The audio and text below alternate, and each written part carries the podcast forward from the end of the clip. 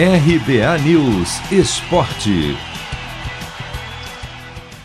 Dois dos principais campeonatos estaduais do país serão decididos neste sábado, quatro e meia da tarde no horário de Brasília. Atlético e América entram em campo em Belo Horizonte para definir quem fica com o título mineiro.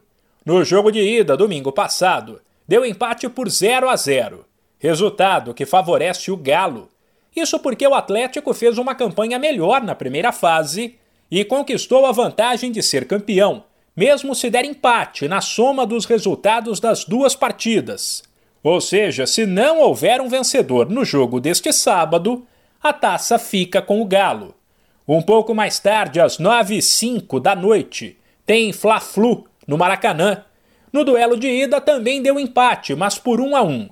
No caso do Carioca, porém, não tem essa questão da vantagem que iria para o Flamengo, que fez a melhor campanha. Ou seja, quem vencer neste sábado fica com a taça e novo empate leva a decisão para os pênaltis. Flamengo e Fluminense também decidiram o Carioca do ano passado, quando o rubro-negro levou a melhor. Vale lembrar que as duas equipes chegam para a decisão sob uma certa desconfiança por conta das atuações ruins do meio de semana pela Libertadores da América.